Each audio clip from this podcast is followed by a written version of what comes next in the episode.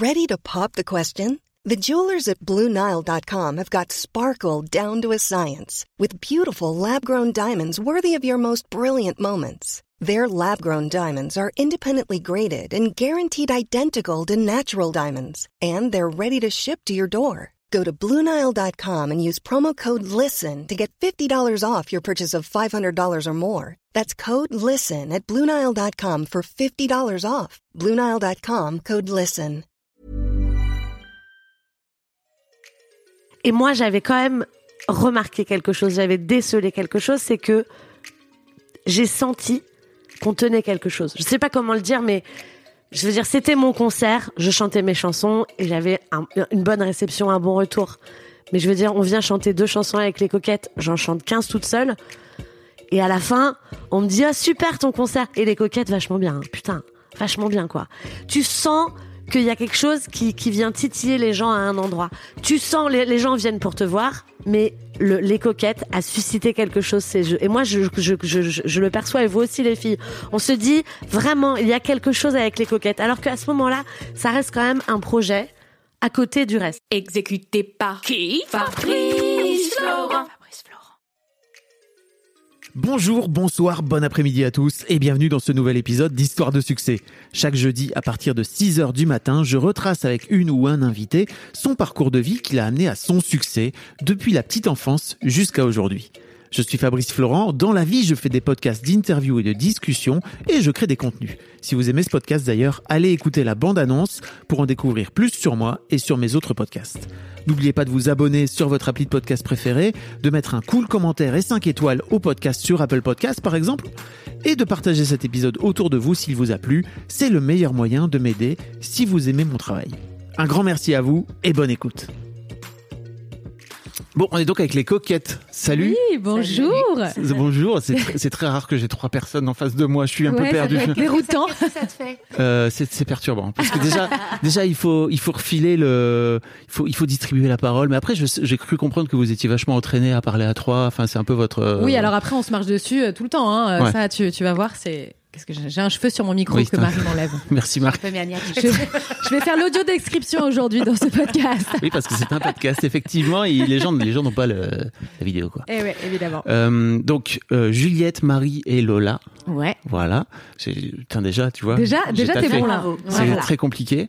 Euh, j'ai fait une fois une interview avec deux gars qui s'appelaient Théo et Flo et j'ai passé l'heure Ouais, à les confondre. cherche la merde aussi, Théo Bah, et Flo. Exactement. Attends, entends pas beaucoup, euh, Lola. Je vais te monter un peu le son. Aurait-elle encore la voix du matin? C'est bien possible. Euh, bon, alors donc Juliette, euh, Marie et Lola, vous vous êtes rencontrés, si je me trompe pas, en 2007. C'est ça. Ouais, exactement en 2007 d'ailleurs, parce que, enfin, non, la vraie histoire c'est que Lola et moi, nous nous sommes rencontrés en 2007 et Marie, on t'a rencontré en 2008, puisque les tout premiers castings, on s'est rencontrés sur une comédie musicale en fait qui s'appelait Le Soldat Rose. Ah, génial. Ouais. Soldat Rose. Et c'était d'ailleurs notre premier boulot à toutes les trois dans ce milieu-là.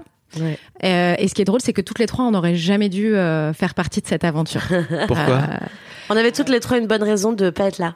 Ouais. Finalement, on a été là. C'est-à-dire, faut, faut- Bah- soit vous m'en dites plus, soit pas. On a le temps. Ah. On est dans un Alors, podcast, on a le temps. hein. Alors moi, je, je devais pas être là parce que bah déjà, j'étais pas du tout dans ce milieu de la comédie musicale. Je n'avais aucune raison d'aller à un casting, mais Elle avait fait une école de jazz, tu vois. C'était une jazzeuse, quoi. Bah, mais euh, j'ai un, un- un copain qui travaillait avec moi dans un piano bar et qui accompagne, qui est pianiste et qui accompagnait les auditions du Soldat Rose. Et il se trouve que euh, il me dit tu devrais venir, je vois bien les profils de gens qui, qui les intéressent. Je suis sûre que tu pourrais leur plaire. Et moi je lui ai dit non mais une comédie musicale, tu rêves. Un c'est pas mon métier et deux euh, faut chanter quoi? Il me dit bah deux chansons en français. Ah non ah non j'ai dit non non moi je chante une chanson à moi, une chanson en anglais. Et puis Moi, euh, je suis je veux Franklin. et Moi, tu vas faire quoi? Elle a fait sa Queen Bee, quoi. C'est ça. Et euh, bon bah donc finalement il m'a m'a convaincu parce qu'il l'a demandé plein de fois et je suis j'y suis allée et puis je, contre toute attente j'ai été prise.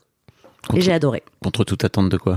Bah parce que moi c'était pas mon milieu, je j'avais jamais joué la comédie, je me je me considérais pas comme comédienne. ah, Tu te considérais comme Comme chanteuse chanteuse, moi je sortais Hmm. d'école de jazz, je chantais des standards, Ouais. j'étais pas Calmez-vous. du tout. Je ne peux pas chanter pour la plèbe. moi. Mais non, mais c'est pas ça, mais c'était vraiment c'est pas mon répertoire, saloperie. C'était vraiment pas mon répertoire. Et puis, enfin vraiment, euh, pour moi, euh, comédie musicale, bon, il y a comédie, je suis pas comédienne, j'ai rien à foutre là-bas, quoi. Euh, T'as pas, t'as pas mal progressé depuis? Bon, bah, j'ai bossé, hein, j'ai pris des cours et tout ça, parce que quand j'ai été prise, je me suis dit, mince, je suis pas comédienne, mais je vais devoir jouer la comédie. Vite, vite. Alors, j'ai fait des stages, des trucs, des machins, et puis après, je me suis formée. et- Ok. Toi, Marie, pourquoi t'étais censée pas être là? Alors, euh, ouais, en fait, au départ, quand euh, il y a eu l'annonce de casting, mon premier réflexe, c'était de il me dire. tu, il faut que tu mettes bien ton. Pardon, voilà. mon premier Tu sais, réflexe. c'est- que- tu, tu- ouais. Tu es chanteuse. tu Ouais, peux- tout à fait. Mais justement, moi, je chante un peu comme ça. Souvent, on me dit, tu peux chanter plus dans le Les sons qui pètent des plombs. C'est vrai en plus.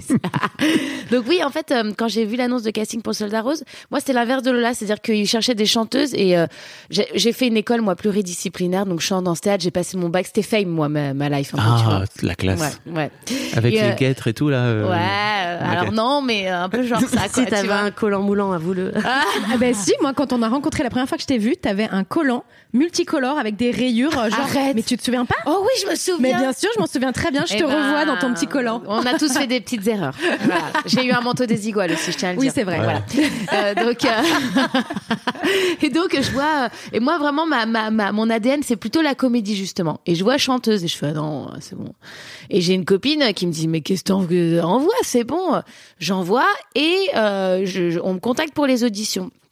Et c'était Isabelle Nanty qui devait faire la, la mise en scène au départ. Et en fait, je passe les auditions et elle, elle, elle- nous demandait de nous présenter en cinq minutes et tout ça de manière originale. Moi, c'est le truc qui m'angoisse, tu vois. Donne-moi un texte, plaît, mais me fais pas. euh, Je me dis, bah, il faut être génial et du coup, bah, je sais pas comment faire. Et, euh, et bon, voilà, j'ai pas été prise quand c'était elle. Et euh, j'avais passé quand même euh, deux, trois tours, quoi. Et euh, mon agent, elle m'appelle, elle me dit, tu veux passer les castings du Soldat Rose? Je fais, non, mais euh, qu'est-ce que tu me racontes? Je viens de passer trois tours. Elle me dit, ouais, mais non, mais là, c'est Shirley et Dino qui font la mise en scène et il y a un texte et tout ça, machin. Et donc, euh, bah, j'y retourne. Et Mais là, c'était- un autre moment, c'est ça de, Ouais, c'était de un tout petit peu plus tard. Finalement, d'accord. Isabelle Nanty, elle faisait plus la mise en scène. Et donc là, on m'avait envoyé un texte, une chanson. Donc les, les, les auditions, ils avaient avancé eux, sur le sur le dos. Et donc, euh, bah voilà. Et donc j'ai été prise. Et là, pour le coup, toi, tu chantais pas? Bah moi je chantais un petit peu parce que Ouais. j'avais fait une école de comédie musicale mais c'était pas euh, c'était pas mon ADN Oui. vraiment quoi. Euh, et donc euh, bah Toi, tu préférais les leggings multicolores. ouais, je préfère les leggings multicolores, j'étais à fond dans la dans la mode quoi, tu vois. A vraiment la jazz woman, tu vois. Mais je chantais assez, en tout cas, pour, pour la chanson qui était la chanson de l'étiquette et tout. et puis après, je me suis dit, bah, ils m'ont prise. Après, c'est plus de ma responsabilité, quoi. Tu Oui. Il se démerde. vois. C'était merde, quoi. Franchement. euh, Ah, ok, voilà. c'est- c'est drôle. Et toi, Juliette, alors? Eh ben alors moi, euh, complètement différente. Moi, j'avais donc euh, à peine 20 ans. J'étais en fac d'histoire de l'art et euh, j'avais je, je, je chantais depuis toujours. Et je bossais à ce moment-là avec un auteur qui s'appelle Pierre-Dominique Burgot qui se trouve être l'auteur du Soldat Rose. Euh, parce que euh, bah, mon rêve c'était d'être chanteuse. Euh, voilà on faisait des chansons ensemble. Et puis un jour euh, Tu prenais me des souviens, cours avec lui, alors, c'est ça? Non je- en fait on écrivait ensemble un, un projet pour moi. Euh, à côté de de, de, De tes- mes, mes études. d'histoire que je faisais un peu bah, pour être dans la tu vois dans, dans, dans le classique quoi tu vois la base mes parents ils veulent que je fasse des études puis moi-même j'avais peur de me lancer et puis j'avais que 20 ans quoi donc Ouais. euh, donc euh, voilà un jour je me souviens très bien j'étais en amphi euh, en plein milieu de la journée il me dit écoute Juliette Franchement, on a, on trouve pas. viens passer le casting, quoi. Je dis, mais écoute, qu'est-ce que je vais foutre là-bas? Puis j'ai pas ma guitare. non, non, non. Et puis il me convainc. J'y vais. Justement, ce mec-là euh, qui, qui accompagnait les castings, euh, qui était pianiste, je lui ai dit bon, écoute, euh, moi j'ai pas besoin de toi, va, va- va boire un coup. euh, je prends ma guitare, je fais mon truc, je fais mon casting, et on m'appelle, on me dit t'es prise pour le deuxième tour. Sauf que moi j'avais 20 ans, j'étais un petit peu, je vivotais, j'étais un peu insouciante, et à, à l'époque j'avais un mec et on avait prévu de partir à Punta Cana. Elle vivotait à Punta mais- Cana. Non, mais vraiment l'histoire, mais de con, quoi. Tu vois, j'ai 20 ans, c'est l'opportunité de ma vie. Et je dis à, Cana, à deuxième tour, Rabat, deuxième tour Punta Cana. Rab- Rabat, euh, directeur de casting, qui m'appelle, il me dit écoute, c'est génial, Juliette, t'es prise. Je dis écoute, c'est génial, mais moi je pars à Punta Cana, mec. Euh, mes vacances ne sont pas remboursables, je m'en vais. Le mec il tombe de sa chaise, il me dit bah écoute, euh, ok, mais bon, t'es bien consciente que si tu pars à Punta Cana, euh, ma cocotte, on va pas te rappeler. Hein, Euh, c'est les règles, c'est pour tout le monde. C'est Ouais, ouais, pas de problème. Je me casse. Je me casse à Punta Cana. Je rentre de Punta Cana et le mec m'appelle et me dit bon, écoute, euh, Juliette, euh, pff, normalement on fait pas ça, hein, mais euh, on n'a pas trouvé et on a envie de te revoir. Bon bah écoute, ok, je viens, mais même pas genre en mode trop génial, merci de me donner ma chance. Genre bon, il me rappelle, bah Oui. j'y vais quoi. Et donc j'y suis retournée et j'ai été prise. Mais je n'aurais jamais dû. euh, Enfin, c'est quand même incroyable une nana qui dit. euh, On peut donner Non, non, un bah, tips que- que- euh, aux, aux Juliette de 20 ans qui sont en train d'écouter de ce ne podcast. partez pas à Punta Non, Cana. le type, c'est partez à Punta Cana, les meufs. Ça n'arrive peut-être qu'une fois dans une vie.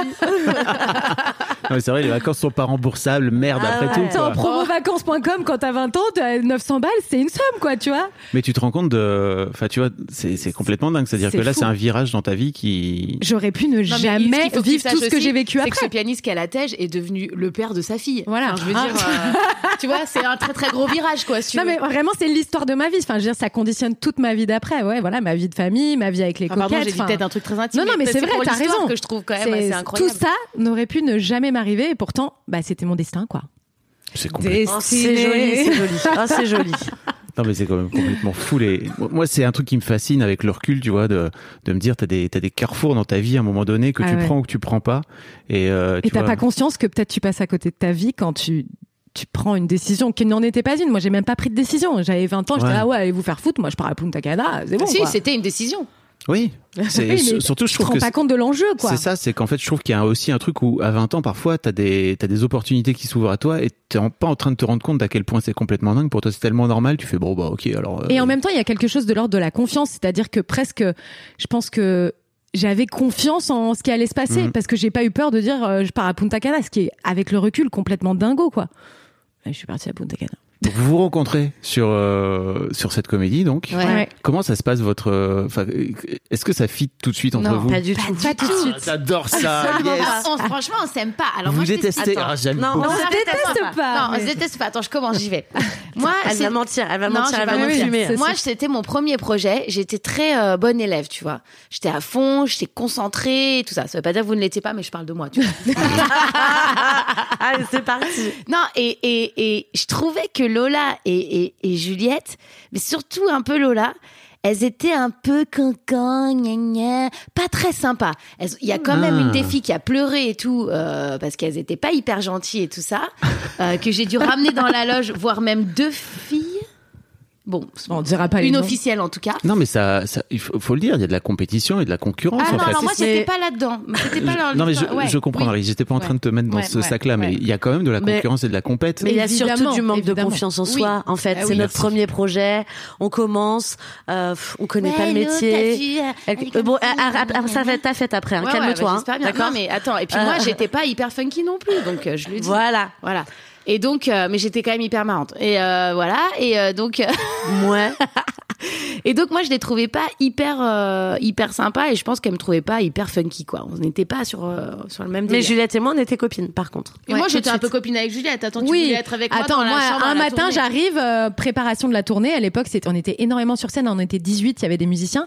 Donc, euh, la, la tournée arrivant, on devait être deux par euh, chambre. Et un matin, j'arrive, je dis, Marie, tu veux être dans ma chambre? Ah bah, elle m'a envoyé chier. Non, c'est pas vrai. C'est pas vrai. Elle est arrivée En fait, trop tard. On m'avait déjà demandé parce que comme j'étais hyper sympa, les gens voulaient être dans la même chambre que moi. Moi, j'avais négocié une chambre toute seule. Bim. Ah, voilà. Tu vois, Ouais, Queen on, Bee. on en revient fait. encore, voilà, ce d'accord. truc de moi, je, je fais du jazz. Je fais du jazz, les gars. Il me faut une chambre toute seule pour faire du jazz. Non, mais c'est vrai, ce que tu dis, c'est que je pense qu'il y a de la compétition, mais il y a aussi, et comme pour nous trois, c'était vraiment notre point commun, c'est que c'était notre premier boulot, c'est que, en tout cas, moi, en ce qui me concerne, je parle que de moi, mais tu construis ta confiance aussi, euh, dans ces premiers boulots et dans ce dans, dans ce monde dans lequel t'es lâché et moi je sais que j'étais très suiveuse parce que en, en plus en tant que comédienne bah t'as envie qu'on t'aime et puis moi c'est mon premier boulot j'ai envie que tout le monde m'aime j'ai envie d'être bien avec tout le monde donc c'est vrai que moi je suivais tous les toutes les petites conneries de Lola euh. Alors ça, c'est alors ça, c'est la facilité. Pardon. Je suis suiveuse. Excusez-moi. Mais non, mais Il y avait vrai. différents groupes. Tu as choisi ton groupe. ah ben j'ai choisi Donc, mon tu groupe as mais j'ai suivi d'aller mon dans groupe. un groupe euh, dans Bien lequel sûr. euh, on était dans cette dynamique-là. C'est vrai que moi, je manquais de confiance en moi et c'était beaucoup plus simple euh, d'ouvrir sa bouche un tout petit peu trop euh, plutôt que de se faire discrète de peur de se faire manger parce que quand on n'a pas confiance en soi, eh ben on attaque euh, Oui, c'est plutôt ça. que C'est un de truc- peur d'avoir à se défendre. Je crois que c'est un truc que vous avez déconstruit par la suite, mais c'est aussi un truc que les Évidemment. filles, on apprend aux filles à rabaisser les autres meufs ouais plutôt qu'à faire en Alors sorte. rabaisser, c'est peut-être un peu fort. Enfin, Mais en tout c'était cas, en tout cas de, moquer. de, de parler de, de, de parler plus fort que les autres histoire euh, de pas se faire monter dessus en fait. Oui, c'est un mécanisme de défense. en Exactement. fait. Évidemment, après on déconstruit ça, on prend confiance en soi. Euh, on recroise même les filles de cette époque et on leur dit j'ai été un peu conne. Non, Et, elles te euh, disent t'as été un peu conne et toi tu dis ouais c'est vrai désolé. Putain. Non mais je Quel pot- Alors attends, je vais Marie. bon, maintenant je vais me défendre. Donc Marie, elle était mais chiante quoi, vraiment euh, pas marrante. En fait, c'est trop drôle. Pas fun. Non, non, Euh, non, c'est pas, pas marrante.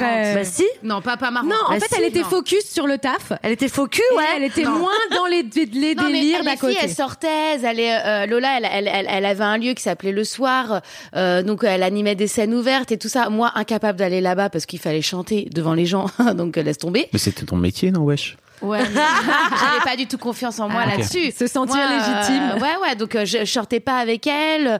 Euh, euh, voilà, Lola, elle avait quelque chose de beaucoup plus euh, libéré que moi, etc. Ouais. Après, pas marrante. Ouais, ouais. N'exagère pas, hein, euh, quand même. Non, mais t'étais pas fun quoi. Enfin, non, je veux mais dire, j'étais t'étais pas, pas, dans la. ton délire. J'étais t'étais pas, pas- dans ton délire. Bon, Moi, t'étais pas la copine. euh, Ouais, on va demander aux, aux gens de l'époque euh, la plus fun des deux, ok Bah, En fait, c'est la compétition. Je vous vois toutes les trois en fait, mais c'est limite, c'est pas de la mise en scène et que vous taillez. compris nous le dit fait, souvent, on On n'écrit pas nos textes, on improvise et puis on monte sur scène deux minutes après. Non, mais n'empêche que c'est vrai que dans l'écriture, ça se passe comme ça. Souvent, c'est des discussions et on, on, on écrit les choses en impro euh, comme ça, quoi. On se parle, on se coupe la parole. On... Donc, pour, on clore ce, pour clore ce sujet, il y a eu un événement secret, on t'en parlera. Non, non, on va t'en parler. Parce que Marie, elle est, elle est Non. aujourd'hui absolument, elle a envie de tout Arrête, partager tu avec sais que toi. Si tu vas, aller, si tu vas Donc sur ce on va je t'en prie, mais, Mais tu vas le faire toi-même parce tu- que tu vas mieux le faire que nous, comme c'est ça. histoire. D'accord. Donc je parle pas des appels que t'as eu euh, il y a récemment suite aux soldats roses et tout ça. hein.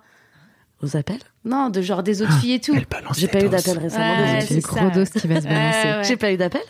Audio non, description, vrai. elle se regarde dans Bref. les yeux. On a des. Ok, donc il y a eu un événement secret qu'on gardera secret. C'est dommage parce qu'il Ouais. est tellement sympa Ouais. cet événement. C'est dommage qu'elle veuille pas le secret. partager. Ouais, et donc c'est moi qui ai fait un truc euh, qui, est, qui est un peu la théon. Et en même temps, j'ai tellement assumé. Attends, on est ici pour Ouais, bien partager sûr. des Il y a choses. personne qui écoute ce podcast. pas grand monde qui va écouter finalement. hein. On est entre nous. Cette histoire. C'est vraiment euh, dommage qu'elle veuille pas la raconter. Ouais, Pourquoi ouais. tu veux pas Arrête, raconter Arrête. Bah, Parce que c'est intime. C'est intime et donc euh, voilà. C'est intime ou c'est la honte C'est pas pareil. C'est un peu les c'est deux. les C'est intime et c'est la honte. Et en même temps, j'ai tellement assumé sur le moment. J'ai dit voilà, il s'est passé ça, c'est moi. Donc euh, ok. Arrête, tu commences à en dire trop là. Et donc arrête. les meufs, elles ont fait putain. Ah là, elle m'a fait rire. Là, je me suis Ouais. dit finalement, cette meuf est marrante. Mais moi, Et je le savais, je, je, je voulais, tu vois, je voulais être dans la même chambre que toi, mais c'était pas le bon moment. Et ce moment-là, Ah ouais. ça a été le bon Alors, moment. Il y a eu un truc. Ça a scellé quelque chose. L'un des succès de mes interviews, c'est que je me mets toujours en tant qu'auditeur. Ouais. D'accord? Et là, Ouais. je suis déçu. Bah ouais. Ouais, ouais. Alors, écoute, je vais te raconter parce que j'assume. C'est pas vrai. Ouais, ouais, ouais. Mais raconter. tu parais Je pensais attendre. jamais qu'elle allait faire. contente. Merci Marie pour ce cadeau. On était au casino de Paris et euh, je vais aux toilettes. et les toilettes se bouchent. Donc je sors, je dis bah voilà, je, sais pas si c'était vraiment moi ou si quelqu'un a mis euh, un tampon avant et qui fait que moi, par exemple, en arrivant après, ça a rajouté quelque chose. Bah Avec des si. hein. Voilà. Et donc j'ai le truc, je fais putain, putain, putain. Donc t'as les toilettes qui sont à côté de la loge des meufs, tu vois. Mm. Donc je fais ah, super. Et donc je sors, On je a, fais, on- bon, et puis rappelons qu'on a tous des façons très différentes de gérer son stress. Exactement. Marie. Exactement, Et pas je sors de cette loge, de cette, de ces toilettes, et je dis voilà, les toilettes sont bouchées, c'est moi. Et donc les deux, elles font, Mais j'ai On adoré en fait. J'ai trouvé ça bon, drôle évidemment sur le moment, mais surtout je me suis dit mais cette meuf, en fait, elle, elle assume quoi. Mm. Elle a- c'est- et on venait, on- enfin je veux dire, ça faisait pas longtemps. Tu viens d'enlever ton gilet, Marie. Ouais, là, mais putain, j'ai un petit coup de chaud. très chaud. Elle s'est soulagée d'un poids. Ouais, elle, euh, ça. Mais je te jure, je l'ai respecté en fait. Je me suis dit waouh, parce qu'on avait fait les répètes. Bon, c'était là qu'on n'avait pas trop été copines. Et là, c'était vraiment le tout début du casino de Paris, quoi. On commençait l'exploitation. On se connaissait, c'est vraiment pas très bien, quoi, depuis euh, je sais pas, Ah ouais. un mois, quoi. Mm. Je me suis dit, oh là là, la meuf, elle bouche les chiottes et elle, elle assume. Bah, franchement, en fait, euh, ça va être ma pote, elle. Pareil. Comme quoi, euh, ça se joue à pas grand chose parfois. Une, Une chasse histoire- d'eau. une Ouais, histoire de une caca. toilette bouchée, et puis Histoire de voilà. caca. Histoire de caca. Nous, on a une passion pour C'était ça. donc l'intime et la honte. Ouais. Voilà. Mais en fait, euh, je trouve que que ça. c'est Ouais, pas c'est pas- c'est pas tant la honte et c'est pas tant intime parce qu'en vrai, on sait très bien. Encore une fois, je crois que Oui. c'est des choses qui se passent euh, au, au sein des artistes, mais euh, on a tous la façon, une, une façon de gérer le, le stress. J'ai un, j'ai un- j'ai interviewé euh, un, un mec qui a fait tout un bouquin sur le trac. Ah ouais qui s'appelle Romain Le Savre. Je mettrai le lien dans Ah les bah, notes. je vais, parce je vais le voilà. lire. Et il a fait tout un bouquin sur le track et il a interviewé justement plein de personnalités, que ce soit artistiques, sportives, Ouais, des gens politiques, qui parlent en public aussi, pas forcément. Des gens qui ont à artistes. gérer le track en fait. Et, euh, et bon, il y a souvent beaucoup du caca, quoi, tu vois. Donc Ah à un moment ah donné, bah, le, c'est clair. si on faisait en Mais sorte. avec le temps, il y en a moins. Bah, le ventre, c'est notre deuxième cerveau. Hein. C'est par là que tout passe. Tout à fait. Mom deserves the best, and there's no better place to shop for Mother's Day than Whole Foods Market. They're your destination for unbeatable savings, from premium gifts to show-stopping flowers and irresistible desserts. Start by saving 33% with Prime on all body care and candles. Then get a 15-stem bunch of tulips for just $9.99 each with Prime. Round out Mom's menu with festive rosé, irresistible berry chantilly cake, and more special treats. Come celebrate Mother's Day at Whole Foods Market. Bon, donc vous, vous copinez, enfin. Ouais. Vous- Copine, ouais. Ouais, ça y est. L'été d'après, on part en Corse, chez moi, en vacances. On copine encore plus, parce que voilà, on, on se voit en dehors du cadre du travail, on est en vacances, c'est cool. Est-ce que tu viens de dire que t'étais en Corse chez moi, comme si. Euh, tu comme si c'était cool d'être corse? T'es corse, quoi. Bah ouais, je suis corse. ouais. c'est soit t'es corse, soit t'es bretonne. trop, ouais, Bah, raconte. non, mais c'est pas que je me la raconte, c'est que j'ai un, un- j'ai Après, elle est pas née euh, là-bas. formidablement belle. Elle a jamais vécu Euh, là-bas. non mais elle est- c'est une rageuse. Elle vient tous les ans depuis 15 Non, ans et elle trouve encore le moyen de critiquer quoi. Mais je je rêve. critique pas, mais je t'ai dit que je te renverrai la balle. c'est le moment. elle cherche, elle cherche. Non, mais je, je, voilà, oui, je, je suis corse. J'ai un attachement très fort à la Corse. Euh, D'ailleurs, ça a été ma, ma première action euh, quand euh, les coquettes ont un petit peu fonctionné. C'est d'acheter une maison là-bas. ou- Exactement.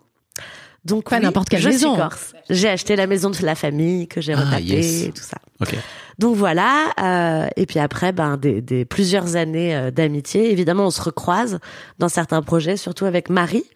Euh, on retravaille ensemble dans des- le cadre de comédie musicale et on est potes pendant ce temps.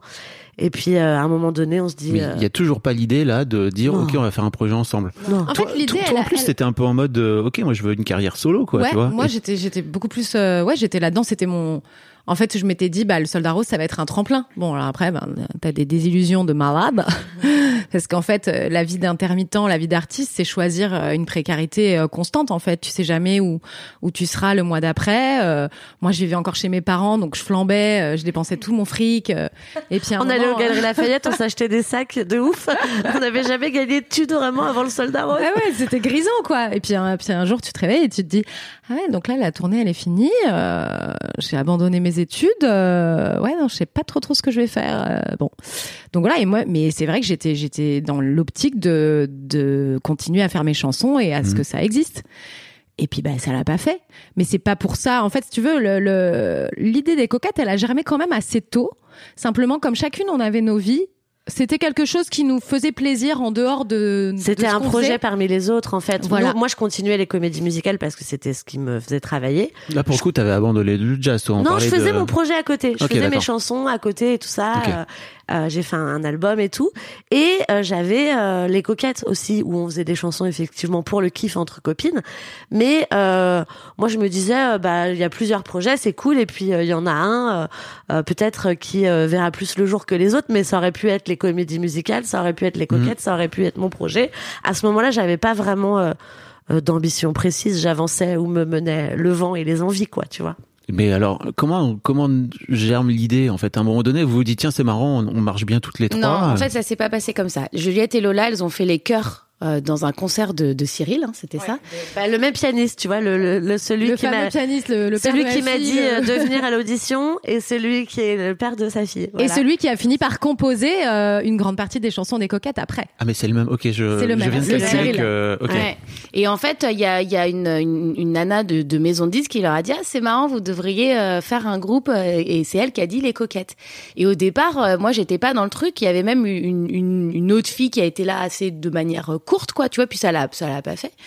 Et puis elle cherchait une troisième meuf, mais euh, c'était pas une évidence au départ que ce soit moi en fait. Et on a fait une séance photo pour un truc. Alors vous partiez en vacances ensemble. Ouais. Et en fait euh, bah, de ce fait là toi t'étais en train de faire tes trucs dans ta vie c'est ouais, ça? moi je faisais Ok. mes autres trucs et tout ça. euh, Non, mais c'est surtout que nous, on cherchait une fille qui avait une voix grave.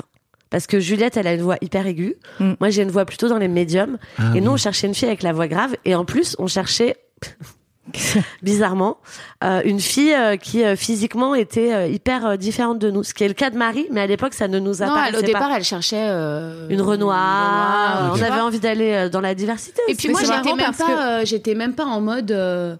Ah, euh, elles ont, euh, il y a une plage, je vais essayer de Oui, la oui. J'aimais même pas quoi. Enfin, Dans ta tête, c'est pas passé. En fait, ce qui est marrant, c'est que je me rends compte là que, en fait, au début du, du, du projet des coquettes, on a voulu plaire. On a encore voulu qu'on nous aime. On nous a dit, il y a cette nana qui nous a dit, vous devriez faire un truc, les coquettes, machin. Elle nous a tout de suite mis en contact avec euh, une grosse maison de disques. Et eux, en fait, ils voulaient créer euh, un truc qui n'existait pas, un, un trio euh, 60s, euh, un peu motin, machin. Et nous, on s'est dit, attends, euh, on nous demande, euh, vas-y, on va faire un truc, faut qu'on nous aime, quoi. Bon, Et en moi, j'étais pas très chaude tellement- pour ça. Ça me plaisait pas du tout. Ouais, mais en fait, on était tellement dans ce truc de on a une toute petite porte qui nous qui s'ouvre à nous, on va y aller à fond Mm. et en fait, ça ne marche pas parce que c'est pas foncièrement ce qu'on voulait.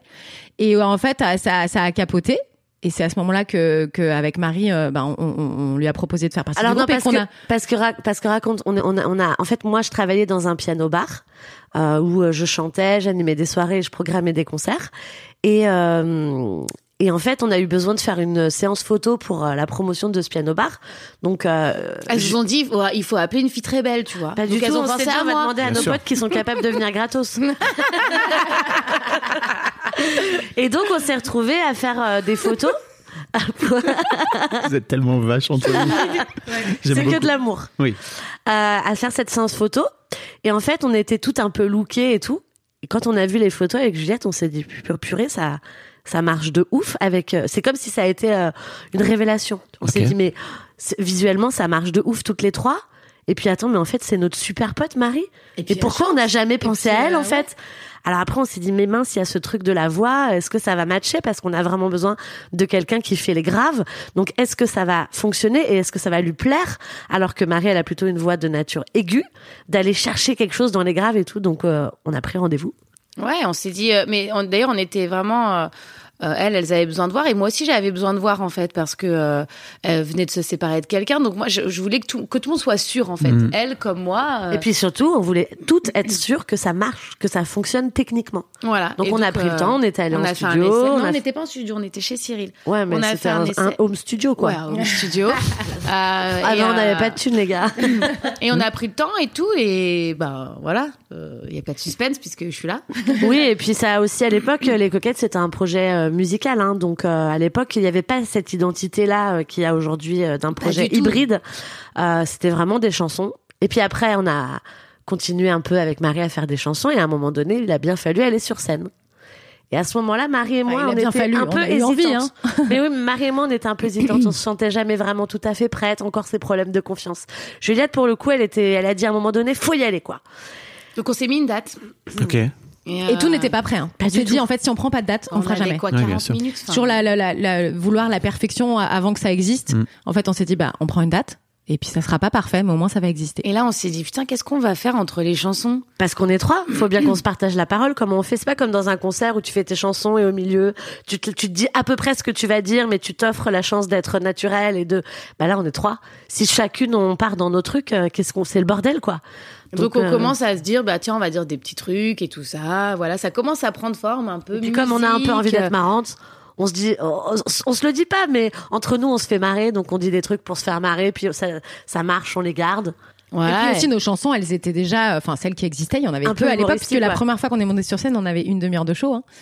Euh, Il y avait déjà nos, la petite nos fessée. chansons, voilà, il y avait déjà la petite fessée, il y avait Mademoiselle, il y le avait chant des la chatte sirènes la chatte Candy il y avait des, chan- des chansons qui étaient quand même à caractère euh, humoristique. Ouais, c'est ça, c'est que c'était votre, euh, enfin votre C'est notre ADN, quoi. Vous, avez, vraiment. vous aviez laissé complètement tomber cette idée de trio 60s euh, Motown, même si c'est en même temps, ce qui était génial, justement, parce que je rebondis sur ce que je disais tout à l'heure, il n'y a pas de mauvaise expérience. C'est-à-dire que Exactement. ce qui est bien, c'est que ça a permis de, de savoir. Parce que moi, j'avais écouté aussi les chansons et moi, j'a- j'avais pas non plus aimé. J'avais dit, bah, là, c'est vous vous, é- vous vous égarez. Moi, j'étais pas encore dans le projet. Mais en même temps, ça te permet de savoir que, bah, c'est pas ça que tu veux faire, du coup. Donc, euh, il faut se rallier à une, à un- une ADN et un truc Et qui puis te ça, ça, ça, ça te rappelle aussi parce que vraiment moi je sais que par, à- par exemple à ce moment-là j'avais pas envie de faire ces Ouais. chansons 60s et, t'y allée quand et je même. l'avais dit et je l'avais dit et je l'avais dit mais j'y suis quand même allée Mm. et ça permet de se dire en fait quand on n'aime pas il faut pas y aller en fait à un moment donné on se travestit pas artistiquement pour euh, y arriver en fait pour réussir. Encore une fois, c'est l'importance de l'intention que tu mets derrière les choses. Si c'est la pour confiance plaire, en toi. et la as. confiance en soi, mais ça va avec en fait quand tu as confiance en toi, tu sais déjà entendre l'intention que tu mets derrière les choses.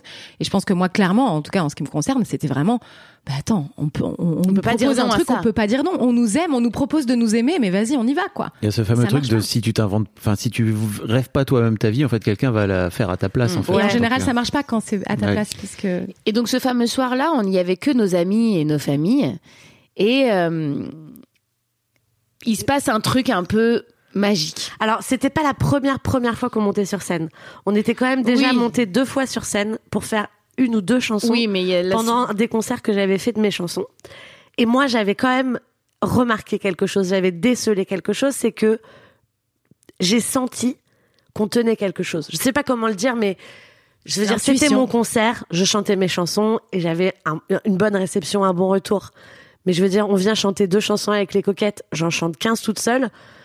Et à la fin, on me dit, ah, super ton concert. Et les coquettes, vachement bien. hein. Putain, vachement bien, quoi. Tu sens qu'il y a quelque chose qui, qui vient titiller les gens à un endroit. Euh, je suis pas en train de me dévaloriser sur ce non, que je fais seul, le, mais le trio. tu euh, sens, les, les gens viennent pour te voir, mais, et ils ont aimé, mais le, les coquettes a suscité quelque chose ces jeux. Et moi, je, je, je, je, je le perçois, et vous aussi, les filles. Oui, On se dit, vraiment, il y a quelque chose avec les coquettes. Alors qu'à ce moment-là, ça reste quand même un projet à côté du reste. Oui, oui. c'est vraiment en dilettante quoi. C'est on se Voilà. fait plaisir quoi, on se fait Et plaisir. donc ce fameux soir, il y avait quand même euh, une prod avec une grosse prod, très grosse prod, avec qui on travaillait. On avait déjà fait des, des comédies. On était musicales, d'ailleurs Lola en et moi. production sur euh, une comédie musicale à ce moment-là. à eux, À eux. à une production à eux. Et On les a même pas invités, hein. ils viennent Ouais. parce qu'ils entendent parler du truc, tu vois. Ouais, ouais. mais on est d'accord que c'est JMD. Non, Pas non, du tout. Pas. Justement, Et pas non, JMD. on le connaissait même pas Jean-Marc à l'époque. Et donc cette prod est là et en sortant, euh, ils nous disent OK, nous on veut faire un truc avec vous. Et nous on fait. Mais on a une demi-heure de show les gars. Est-ce que vous êtes sûrs Donc euh, ils nous disent bah voilà, on prend rendez-vous. Voilà, maintenant vous allez travailler sur les coquettes. Qu'est-ce que c'est les coquettes? Vous allez affiner et tout ça machin.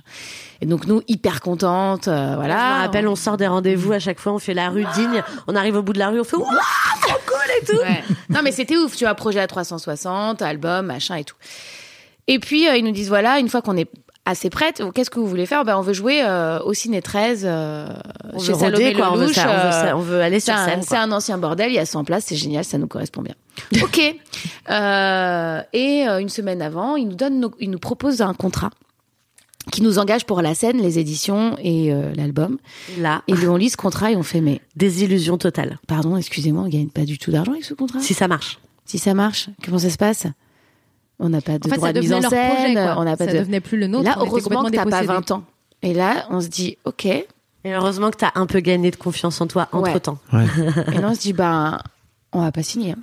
Mais vous Et on êtes- n'avait rien. Vous, vous êtes entouré à ce moment-là, vous vous faites lire Ouais. le, le truc à, Manager à et le truc. Mais Ouais, on a ouais. quand même l'intuition, euh, mais c'est surtout que c'est vrai que là où c'est c'est là où la confiance en soi elle, elle est importante, c'est que on s'apprête à dire non et on n'a rien.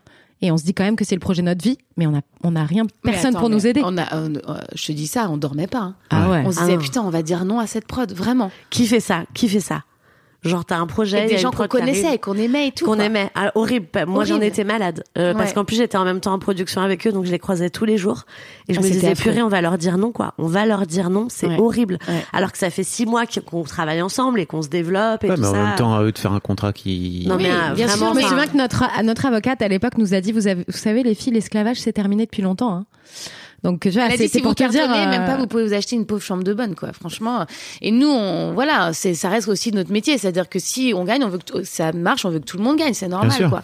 Et donc, on se dit, bah, on le fait pas, euh, voilà. Et donc, on, on- avait signé pour six lundis, donc on fait les six lundis avec eux. On se tape dans la main. Merci, bisous, salut. Non, on est encore plus, un peu plus classe que ça. Comme on signe pas avec eux et qu'ils avaient. euh, Oui, on leur propose de racheter euh, euh, ce qu'ils avaient investi, un tout petit etc. peu d'argent, on leur propose de le racheter et quand même eux classe. Ils nous disent non, on vous l'offre. On s'est Voilà. pas mis d'accord, euh, mais on avait qu'à signer le contrat avant, on vous l'offre. Donc quand même classe. Oui, oui. Aussi de leur part et puis ça reste des gens qu'on aime beaucoup. Ça l'a pas fait pour les coquettes. et C'est la oui. vie. Ouais. faut, jamais Et après, un- euh, faut, faut pas insulter l'avenir. non, Exactement. Non, non, non. Exactement. Et puis on est on est quand même reconnaissante parce qu'en fait sans ces un an de ou ces six mois de travail, euh, si tu veux, nous on n'aurait pas. Il y avait quand même une carotte pour affiner notre projet aussi, tu vois. Donc euh, ça nous a quand même permis vachement de bosser. Et, puis, de- surtout ça et nous a permis de de d'avoir la confiance de se dire on n'a rien, mais on a en fait on a Pas nous, on chose. a les coquettes, on a quelque chose. Vas-y, on, on met nous de l'argent et on se reproduit six Six lundis, lundis. Ouais. au Ciné 13, nous, toutes seules avec nos petits sous-sous euh, de côté, quoi. Et on appelle une pote qui a une petite boîte de prod qui nous héberge parce que voilà, c'est des papiers, c'est des Ouais. machins et nous on n'est pas du tout là-dedans, tu vois.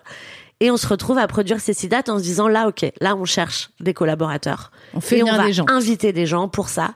Et là, évidemment, on se sert du réseau euh, qu'on a croisé tout au long de notre parcours de comédienne et chanteuse. Ah, on appelle tout le monde, hein, je On peux te appelle dire. tout le hein. monde. Et là, euh, on- voilà, la confiance là, elle est, elle est reboostée fois 1000. On se dit bah c'est le moment quoi. Et, Et- donc, euh, On bah, invite, on invite, on invite, et on a. On peut te raconter plus en détail les, déta- les, les rencontres et tout qu'on fait, mais en gros, on se retrouve avec trois propositions sur la table. Et on a demandé à l'univers, l'univers nous a dit vas-y, regarde, un, deux, trois, vas-y, tu fais ton choix.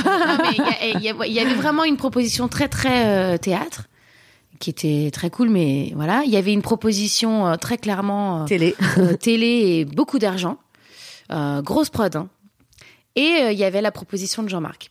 Alors Jean-Marc Dumonté, pour expliquer aux, gens qui est l'un des plus gros producteurs de Ouais. spectacles vivants euh, à Ouais. Paris. Il qui- possède des voilà. théâtres, euh, il produit des, il produit à Alex Lutz, Il produit des émissions de télévision, il produit Canteloup sur TF1. Ouais. Euh, Enfin, il est vraiment, Il était sur Catherine et Liliane. Enfin, vraiment, euh, c'est un, c'est un gros producteur, quoi. Et, euh, Et à bah, ce moment-là, moi, je suis enceinte. Ouais. Enceinte jusqu'aux yeux, je suis prête à accoucher. Et euh, donc on fait des, des rendez-vous euh, juste. J'ai j'ai accouché l'été, donc juste avant l'été, on fait des rendez-vous avec euh, certaines personnes. avec deux, la- en fait, la première prod de théâtre, on, on, on l'écarte parce qu'en plus, ils avaient besoin d'une réponse très rapidement. Et nous, on a fait, en fait, on va pas répondre rapidement parce que ça vous convient. C'est notre avenir. Donc, si vous ne pouvez pas attendre, il y a pas de souci, on le comprend. Mais voilà, on va pas. euh, C'est vous qui reprenez le lead sur Ouais. les négos. Ouais. Ouais. Et donc euh, moi je dis euh, les filles, je, je me sens pas capable de signer un contrat aussi important euh, dans, dans dans ma vie et dans notre vie, euh, alors que je suis sur le point d'accoucher. Laissez-moi accoucher.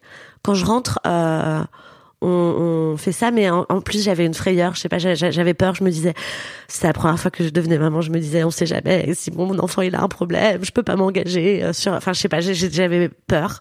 Et donc du coup, euh, j'ai j'ai dit, on attend la rentrée. Et avec Juliette, en fait, euh, avant de partir en vacances, on va euh, sur cette première grosse prod. Et là, euh, en rendez-vous toutes les deux, et la fille, est, ouais, on va faire un partenariat avec Chanel, on va, on va aller à l'Olympia, on va remplir l'Olympia. Et moi, je me souviens, je lui dis, mais remplir l'Olympia, euh, en fait, si c'est pour le remplir d'invités, pour nous, ça nous intéresse pas. Euh, encore une fois, c'est pas une question d'argent, mais quand tu remplis un Olympia avec des gens qui payent, ça reflète un succès, si tu veux. Donc nous, on s'est dit, et elle nous parle, nanana. On rentre dans la voiture avec Juliette, et pendant cinq minutes, on parle pas parce qu'on est un peu assommé. Et en fait, on se dit, ok, là, en fait, c'est c'est c'est c'est un coup de poker avec eux. Et attention, c'est peut-être de la poudre aux yeux. Mm. C'est soit on fait un carton et ça lance, soit ça nous enterre est parce que rangé dans un une- tiroir. Une, branche de cette grosse prod qui venait de se créer. Ils n'étaient pas encore complètement complètement implantés. Et ce qu'il faut dire aussi, c'est que la personne qu'on qu'on a vue en rendez-vous à ce moment-là n'avait pas vu une minute de notre Elle spectacle. avait vu un peu, mais en vidéo. Enfin, nous avait pas Elle vraiment vu savait sur pas scène. ce que c'était que les coquettes. Donc la meuf, elle nous dit euh, Chanel, l'Olympia, le machin. Ouais. Tu te dis attends, attends, attends, attends, euh, on parle d'un truc que t'as pas vu, quoi. Donc, Ouais. euh, Donc, déjà dans l'intuition, tu te dis bon, il y a peut-être un truc qui. Ouais. Mais encore une fois, heureusement que. Mais par contre, une femme hyper implantée dans le métier, hyper forte, euh, qui a développé euh, des gens et des carrières, donc quand même une confiance dans, dans la parole de, cette femme aussi, carrément. quoi. Et donc après, ben, on, on, on rentre et euh, il y a On rentre de Corse. On rentre de Corse et tout.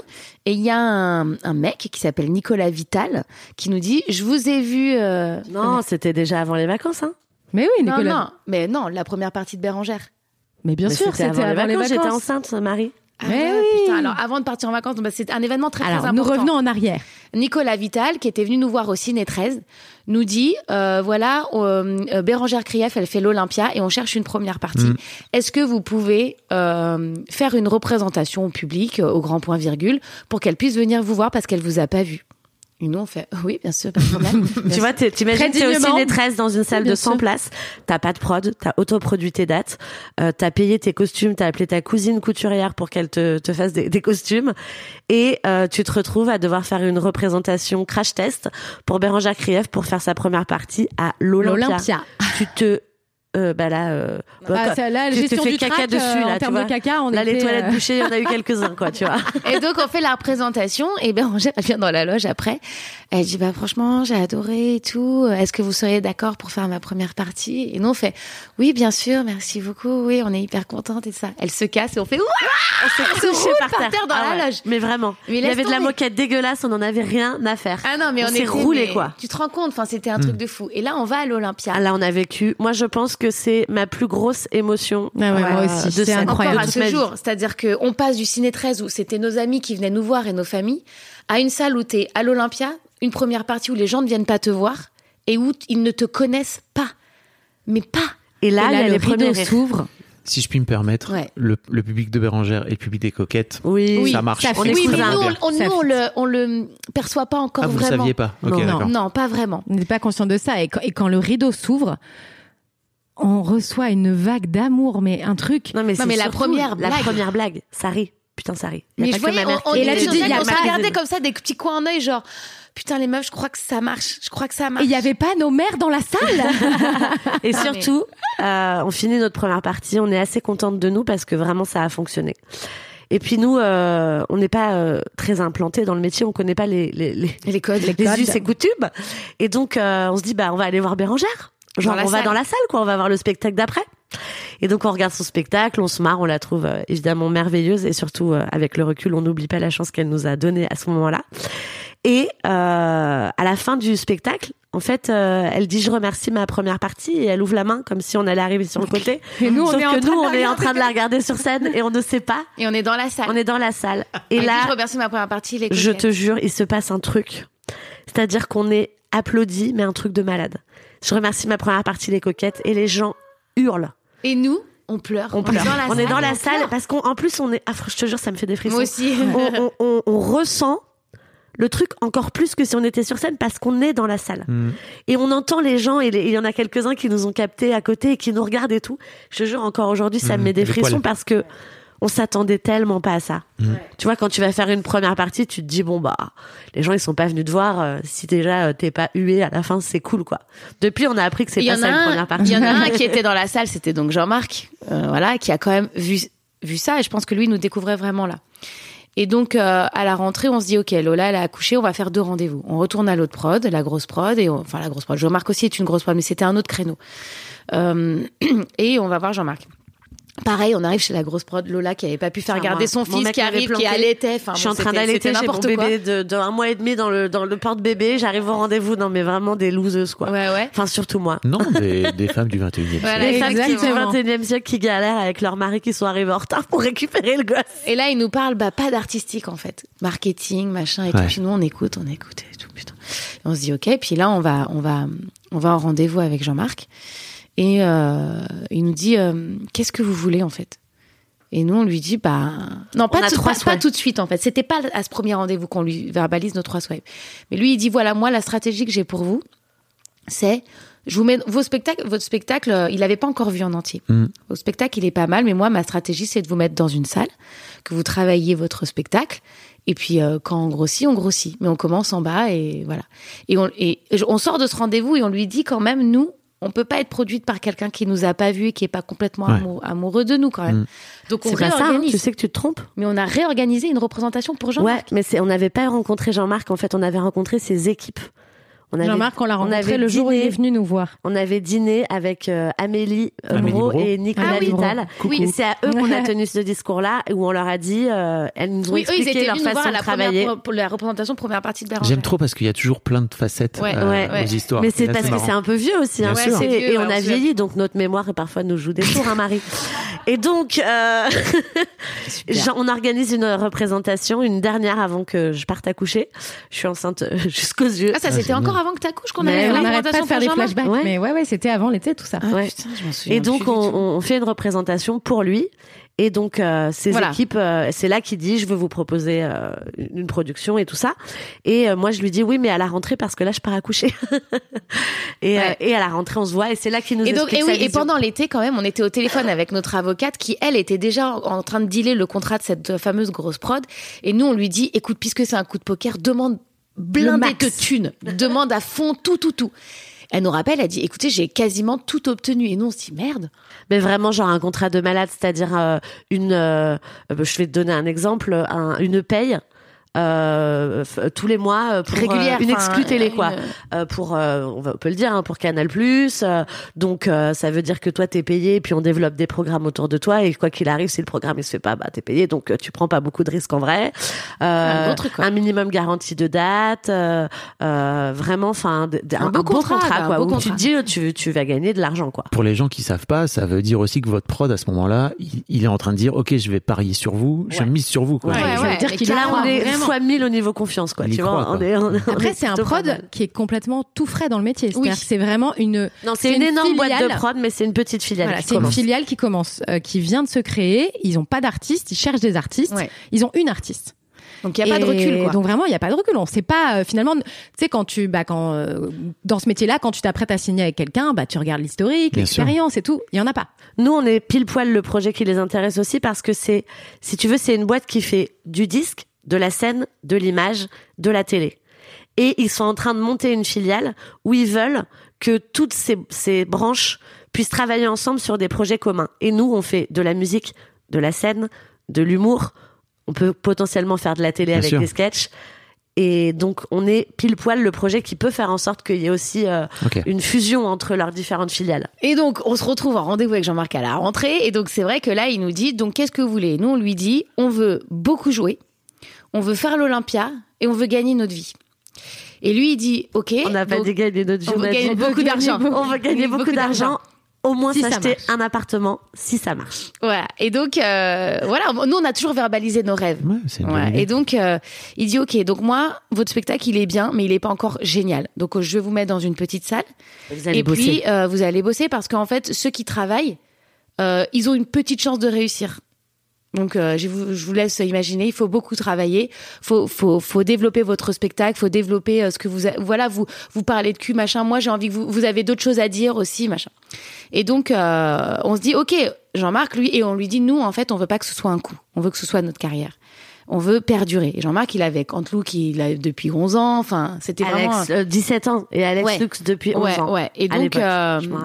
Voilà, et, et on se dit ça et, et on se dit ok, là on a un coup et on a quelqu'un qui euh, nous parle artistique en fait, qui nous dit voilà moi je, je vais travailler avec vous le. Ah, le vous avez plus de choses à dire que ce que vous croyez. Vous êtes trois femmes modernes et tout ça. Et, et c'est vrai que tout ça, c'était bien avant euh, la révolution un peu euh, féminine qui est en Bah train oui. de se, se passer. Et il a été visionnaire euh, sur ce coup-là. Euh, il nous a poussé, poussé, poussé à aller vers quelque chose de, de... C'était c'était 2014, c'est ça euh, 2015. En fait, la 2015. première date qu'on a faite, c'était en 2014, mais on a on a signé avec lui en 2015. 2015. Donc avant Et- MeToo. Ouais. Rien avant MeToo. Et donc ouais. on lui a dit voilà, on, on a choisi, euh, on a choisi Jean-Marc et on lui a dit ben. En fait, nous, on aurait pu aller vers un gros contrat euh, d'argent et On voilà. lui a dit hein, les propositions qu'on avait eues. Et il Ouais. a dit euh, on a intérêt d'être euh, à la hauteur. Et on dit nous, on, Alors là, on- j'ai halluciné moi. et, et, et on a été vraiment amoureuse de ces équipes et ces équipes ils étaient amoureux de nous quoi enfin vraiment on- on- il y a eu une entente euh, magnifique on a grandi avec eux enfin on a fait l'Olympia on a joué 700 fois et euh, on s'achète toutes des appartes donc c'est cool Alors des appartes, non. Euh, Bah on oui, n'a pas acheté plusieurs, mais c'est ça quand je dis des Ouais, appartes ouais, c'est ouais, ouais. chacune on a pu réaliser un peu Tous les se- rêves ont été un réalisés, peu quoi, personnellement ouais et puis et puis on a on a on a grandi On a vécu des choses incroyables Ouais. avec les coquettes. Enfin, je veux dire, euh, oui, on a fait notre Olympia. Euh, Et le matin, quand t'arrives, euh, Ouais, voilà, j'allais dire ça. Oh là Les là. fameuses lettres sur le. Ah ouais. C'est ça. Mais parce que Alors, tu sais attends. que ça va arriver. Mais t'arrives, en plus ce jour-là, on n'arrive pas en même temps. Et, et moi, alors moi je raconte pour moi, mais j'arrive en, en bas du truc et je vois mon nom et je chiale comme Alors, une merde. et, ça, c'est grâce à dis, qui mais- ça? Hein? Ouais, parce qu'en fait, Ouais, ouais. on, par- on parle de ça avant l'Olympia, donc on sait que l'Olympia, bah tu mets tes- ton nom en lettres rouges, en lettres Et capitales. donc les filles disent. Et On nous, met on dit les franchement, coquettes. les coquettes, c'est les coquettes. euh, on va pas mettre nos noms pour notre ego à la con. Et moi, je leur dis, mais vous êtes des non malades on dit même pas ça Juliette Non, non, mais si, en on tout cas, les moi, je- moi, c'est ce que je ressentais. Ah, je moi, me non. disais, Moi, je oh, dis, bah, ça on va, les on va juste satisfaire notre ego. Qu'est-ce qu'on va mettre Euh, Juliette Faucourant, Marie Facundo, Lola Cesse. C'est les coquettes et on doit, on doit mettre les coquettes. moi, je, leur même pas ça moi je me dis bah on met les coquettes quoi mais sans rien même Moi, je leur dis, mais vous êtes des malades mentales. C'est peut-être l'occasion unique de notre vie que nos parents viennent et voient nos noms sur la façade de l'Olympia, les meufs. En fait, là, c'est notre Olympia. On a le droit de se gâter, en fait. Ça va être notre moment. On y a droit, en fait. C'est pas une crise d'ego que de demander son nom sur l'Olympia. On fait l'Olympia. on a le droit de mettre notre nom dessus. Et, et, et j'insiste un peu, et elle, Et elle lâche. Et quel bonheur. Et quel bonheur. Franchement, je dis la vérité, c'est vraiment peut-être de l'ego, mais j'assume complètement. J'arrive devant l'Olympia et je vois mon nom et je sais que mes parents ils vont venir. Et je suis Oui, il y a tout ce qu'il y a fière. derrière. C'est il y a l'ego et puis il y a te dire que tu rends fier ta famille, Ouais. que tu rassembles autour de toi. Il y a eu, il y avait la queue jusque jusqu'à opéra. C'était Moi, j'ai c'était pleuré fou, en genre, rentrant dans l'Olympia, un truc de malade, tellement que nos équipes, elles sont venues me voir en me disant, ça va Lola, euh, ça, ça a pas l'air d'aller, t'as, t'as eu un souci familial ou un truc comme ça. J'ai dit non, euh, j'arrive pas à m'en remettre, quoi. Je suis trop émue, c'est, c'est extraordinaire, quoi. Voilà. Est-ce que je trouve ça cool euh, cette anecdote sur les noms? Parce que ça fait aussi ressortir vos individualités Oui. derrière le groupe en fait. Oui. C'est une, c'est une Mm. occasion de, de venir euh, Oui, de parce remettre que- en avant vous en fait en tant qu'individu. Ouais, mais quoi. sur le premier spectacle, pardon, vas-y. Ouais, c'est ce que j'allais euh, dire, c'est que justement sur le premier spectacle, on a eu vachement à cœur de valoriser l'entité coquette. On n'a pas vraiment trop développé les individualités ou plutôt vachement en surface. Ce qu'on voulait et, et c'est- c'était qu'il y ait de l'équilibre et souvent les gens sortaient en nous disant ce qui est incroyable, c'est que vous êtes trois et pourtant il y en a aucune qui prend le qui prend le lead. Vraiment, c'est hyper équilibré. Donc euh, dans cette optique-là, c'est vrai que euh, ben on s'est dit c'est les coquettes quoi. on n'existait pas. on n'existait pas. On avait tout à, à, à, à construire avec euh, ce projet. Donc nous, on se disait, ce qu'il faut, c'est que les gens ils retiennent les coquettes, les coquettes, les coquettes. Bien il faut que sûr. ça existe. Et ben après 700 dates, l'Olympia, euh, deux tournées, euh, euh, on existe. Oui. Voilà, on existe dans le paysage euh, artistique. Voilà. Et donc pour ce deuxième spectacle, Oui, parce que vous sortez un nouveau spectacle exactement. qui s'appelle Merci Francis. Ouais. On va pas spoiler pourquoi il s'appelle Merci Francis. Non, Ah on va pas. Surtout pas. On saura pas. Euh, mais euh, C'est drôle, pardon, parenthèse, mais il y a une, il y a une femme qui nous a écrit il y a deux jours, euh, qui venait nous voir de Nantes et euh, qui a dû partir avant la fin parce qu'on a eu un problème technique. On a commencé un peu en retard. Elle est partie avant la fin. Elle nous a envoyé un message. Elle nous a dit, s'il vous plaît, les filles, j'ai dû partir avant la fin. S'il vous plaît, dites-moi qui est Francis, sinon je ne le saurai jamais. on, lui a dit, répondu, on lui a dit. Et donc j'allais dire dans ce deuxième spectacle, justement parce qu'on a on a un peu réussi à faire exister les coquettes, euh, on s'est autorisé à faire euh, exister les individualités à l'intérieur de ça, et euh, et ça donne un, un spectacle différent. Évidemment que l'entité coquette, elle est primordiale dans ce deuxième spectacle et elle est à 95% euh, ce qu'on fait dans ce deuxième spectacle. Mais on s'est autorisé euh, des chemins euh, plus, on va dire,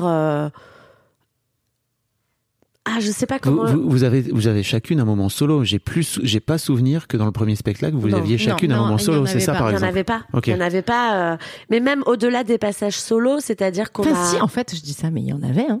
Oui, il y avait le. En fait, euh, moi, oui. je faisais un rap, toi, tu Oui. faisais une chanson. oui. Euh, Marie euh, aussi. elle- Sauf que c'était des passages solo qui étaient pas, si tu veux, c'était pas, c'était pas un passage solo, c'était un passage où on était dans la, le défi et la compétition, où Lola elle faisait un truc, Ah, et moi oui, je oui. disais, moi je peux faire mieux, et Juliette elle disait, moi je peux faire Oui. mieux.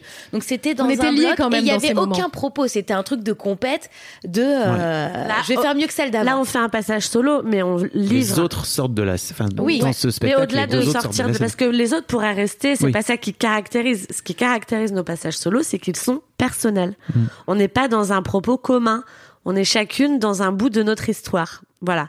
Et c'est ça que j'essayais de dire tout à l'heure, c'est qu'on s'autorise à mettre de chacune de nous des choses qui sont plus personnelles, plutôt que dans un propos commun. Dans le premier spectacle, on se disait, on va parler des choses sur lesquelles on est d'accord. On va, Oui, et puis dans ce deuxième spectacle, on a, on s'autorise euh, le droit de parler d'un sujet sur lequel on n'est pas d'accord. Et pourtant, ça nourrit le projet commun. C'est-à-dire que moi, je pourrais même. pas euh, faire le chanter la chanson de Lola. Elle pourrait pas faire mon passage des belles-mères et qu'on on pourrait pas faire le truc de Juliette. En fait, c'est vraiment du, le vécu de chacune. On est vraiment parti de nous. Et ça, c'est la grosse différence avec euh, avec le premier spectacle aussi. Mais ça marche bien en fait, parce que ça, ça, ça permet au contraire de creuser Ouais. Ouais, ça, on et de, donner de la profondeur au groupe. Ouais. En vrai, quand vous Exactement. Oui, ça nourrit le groupe vachement, en fait. Et puis ça montre aussi qu'on a grandi euh, et, et vieilli. c'est que on a justement, euh, finalement le, le- le propos de ce podcast sera peut-être la confiance.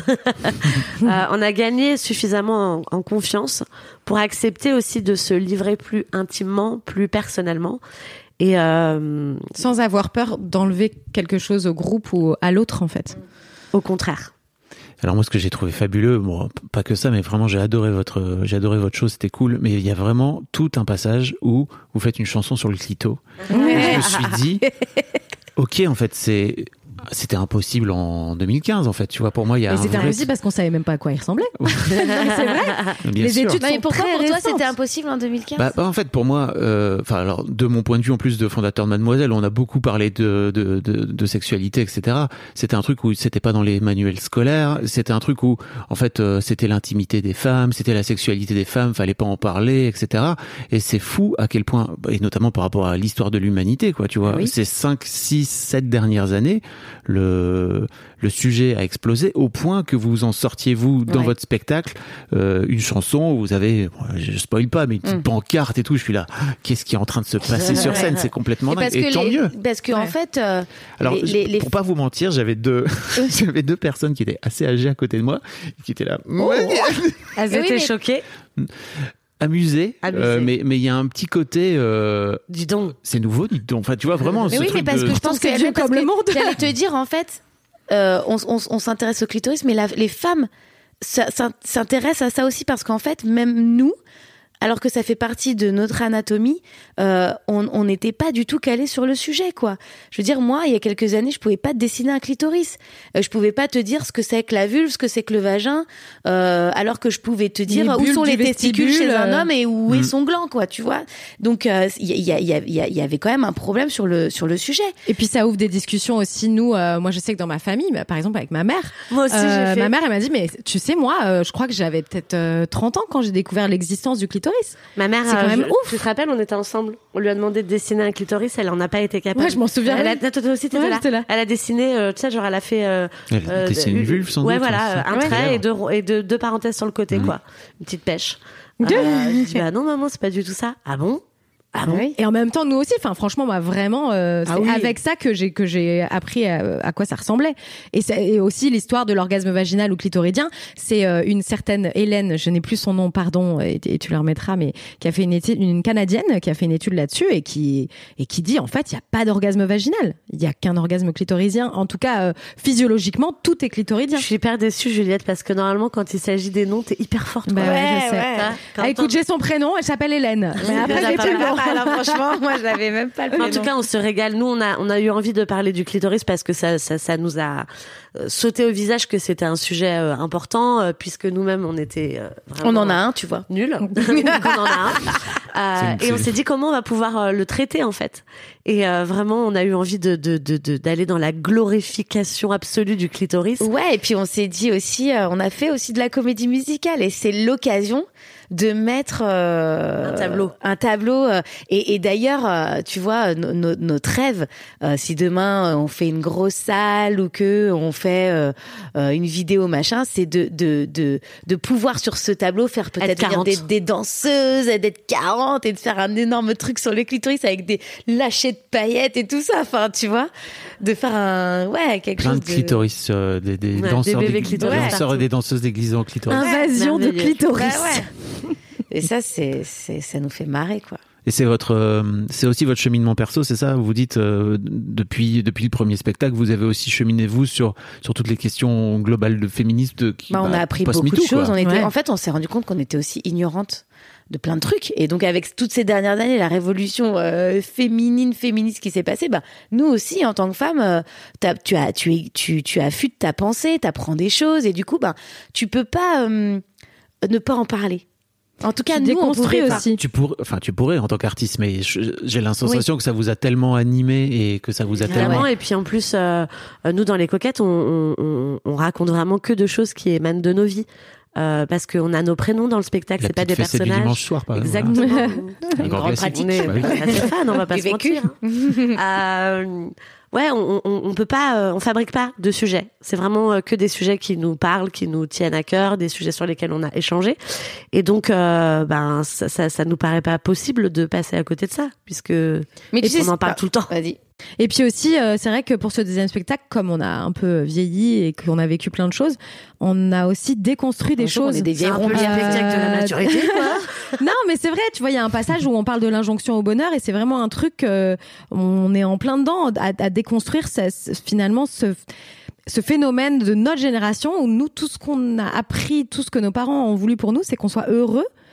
Et en fait, euh, bah, quand t'es pas bien, tu, tu gères pas ça. T'as Et l'impression d'être tout autour de merde. nous, le nombre de, de gens de notre âge, de filles et de mecs qui sont chez le psy, sont vraiment. chez le psy ou qui cherchent par tous les moyens de développement personnel qui existent, et Dieu sait qu'en ce moment c'est à la mode et il y en a mille, à, à savoir comment être heureux ou à savoir juste comment gérer le fait d'être malheureux parce que la vie, ben, t'es pas tout le temps euh, heureux, quoi. Et voilà, c'est ça, ça. En tout cas, ça, ça c'est une des choses qu'on essaye de déconstruire encore et qu'on livre. euh, mais on donne, on donne pas euh, de marche à suivre. On dit juste, voilà, nous, ce qu'on en a tiré, ce qu'on vit et faites-en ce que vous voulez, quoi. Et Ma- Marie, tu parles de toi, ta chanson perso, c'est euh, sur le fait que t'es belle-mère aussi. Ouais. Et je trouve que c'est très cool parce que Merci. c'est un sujet qui est en train de sortir. On voit de plus en plus sur les réseaux sociaux, etc., de ce statut particulier. Ouais, parce que les familles recomposées, euh, C'est une sur deux. hein, Voilà. donc c'est Ouais, ouais. vraiment- Alors moi, c'est c'est pas une chanson, c'est c'est un texte. J'avais vraiment envie de faire un texte. Et oui, j'avais j'avais envie de parler de ça parce que bah déjà, c'est ce que je vivais. Ça me tenait vraiment à cœur. Et puis parce que je me suis rendu compte qu'on n'en parlait pas beaucoup des beaux-parents et encore moins en humour. Et euh, et ouais, j'avais envie de prendre la parole pour eux. Euh, et, aussi d'envoyer un message d'amour, c'était vache très très important pour moi, et de dire ben on peut être beaux-parents et, aimer euh, et aimer euh, ces enfants-là qui sont pas les nôtres, et aussi de, de j'ai une copine hier, elle m'a dit bah moi ça m'a vachement touchée parce que je suis belle-mère et et ces derniers temps ça allait pas trop avec mon mec. Je lui dis par rapport à, à, à ton ta belle-fille, elle me dit non bah entre nous et je lui dis tu sais faut que toujours que tu gardes dans un coin de ta tête que c'est vraiment de l'amour gratuit que tu donnes. Si t'as si tu as si tu si tu si, si ça se passe bien avec Ouais, euh, Même sûr. si c'est toujours gratuit quand on donne de l'amour à, à des enfants. oui, mais, ce que je disais à Lola hier, c'est parce qu'elle me disait, on avait cette discussion, et je disais, oui, mais quand t'es parents, tes parents, c'est le sang, c'est, je veux Ah, dire, c'est acté, quoi. Ouais. Je veux dire, euh, t'auras beau te disputer avec tes enfants et tout, machin, mais il y a, y a toujours ce lien. Euh, et puis, t'as des droits.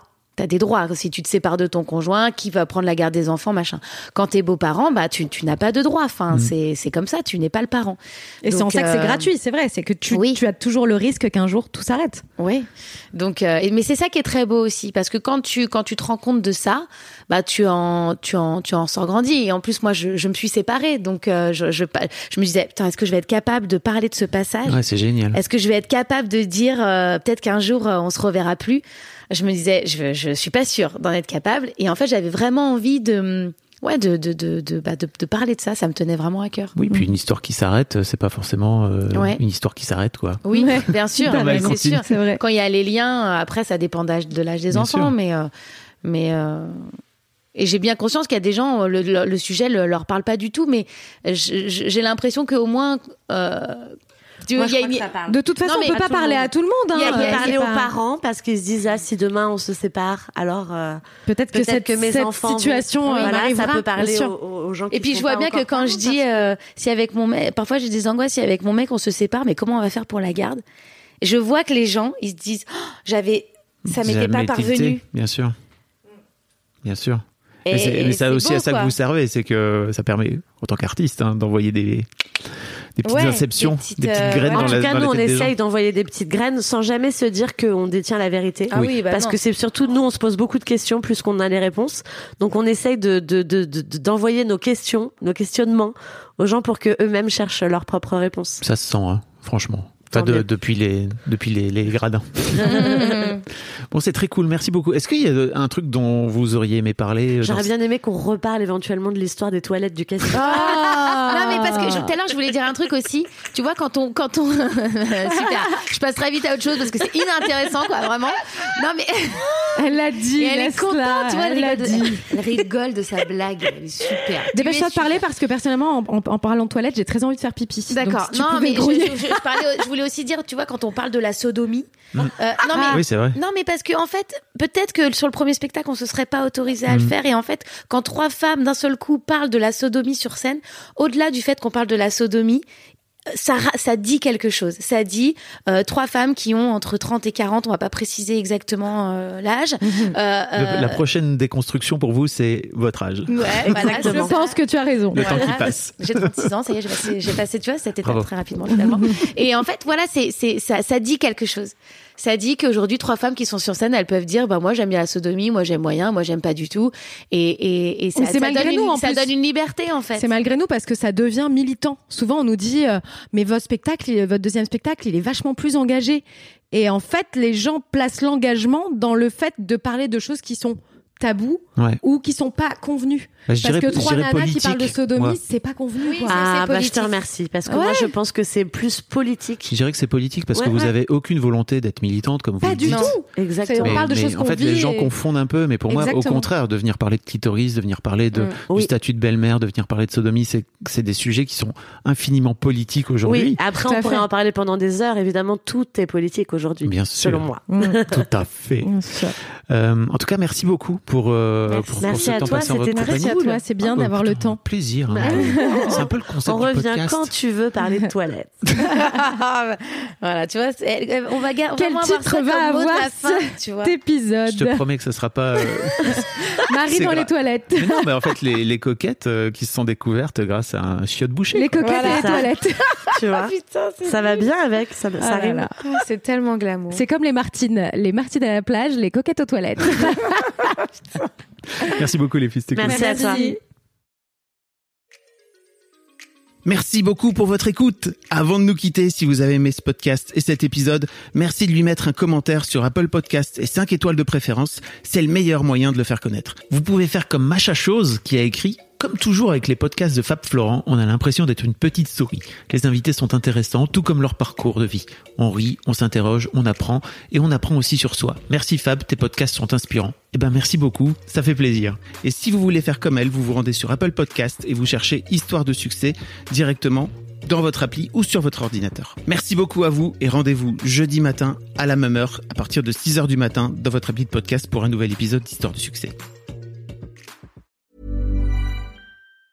Mom deserves the best, and there's no better place to shop for Mother's Day than Whole Foods Market. They're your destination for unbeatable savings, from premium gifts to show-stopping flowers and irresistible desserts. Start by saving 33% with Prime on all body care and candles. Then get a 15-stem bunch of tulips for just $9.99 each with Prime. Round out Mom's menu with festive rosé, irresistible berry chantilly cake, and more special treats. Come celebrate Mother's Day at Whole Foods Market.